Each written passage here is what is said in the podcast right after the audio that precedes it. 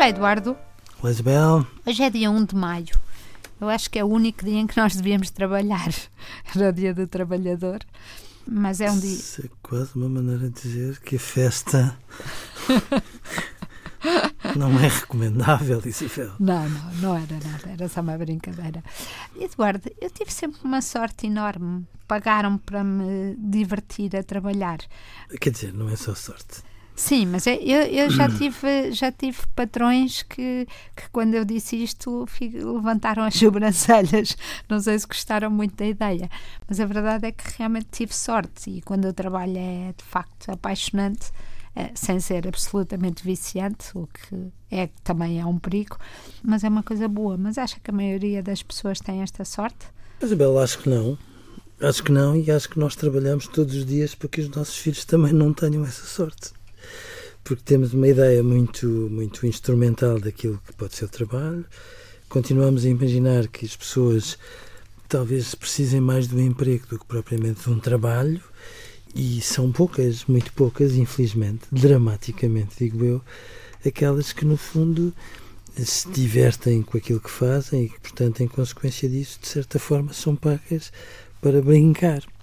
Essas distinguem-se sempre, em quaisquer circunstâncias, e dificilmente fazem burnout, como agora tanto se diz.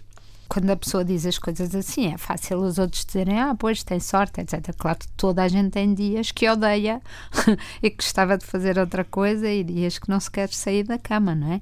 Eu acho que às vezes eh, podemos passar um bocadinho esta ideia aos nossos filhos também, da paixão, mas depois eles descobrem que ou seja, não lhes falamos de que a paixão também tem um outro lado, mesmo para as pessoas que são apaixonadas pelo Sim. trabalho.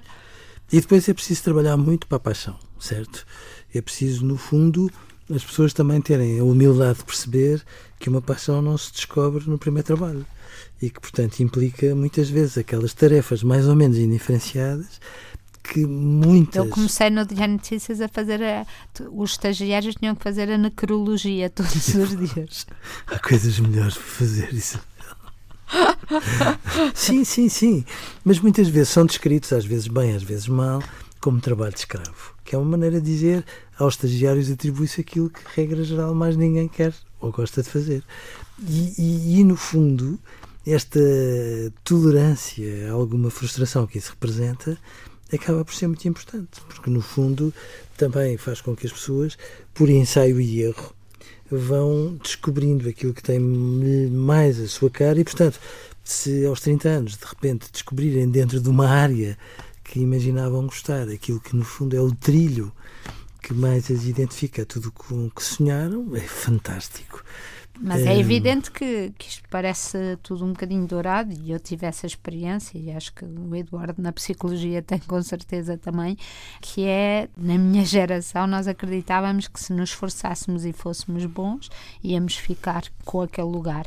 E hoje, e eu vi isso muito na minha vida profissional, uh, chegar ao fim de um estágio em que a pessoa foi brilhante, isso não, uh, não, não compensa nada, porque as empresas muitas vezes não ficam com aquela pessoa e começam outra vez a triagem por questões que nos levavam às leis de trabalho e, e à moral e à ética também. Sim, sim, sim, sim. Mas uh, acho que apesar disso tudo, acho que quando os nossos filhos nos veem sair uh, para o trabalho com, com gosto pelo que fazemos deve fazer a diferença. Só faz a diferença. Todavia, se nós tomarmos em consideração aquilo que são os ordenados que se praticam, o tipo de horas ou dedicação que se exige, o modo como em Portugal é organizado o trabalho.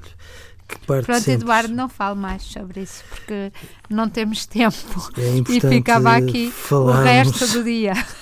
falarmos dos trabalhadores não como se, no fundo, eh, fossem uns caceteiros, mas como alguém que, no fundo, luta por condições que muitas vezes quem caso, os emprega não toma em consideração. Este dia 1 um é para celebrar isso também.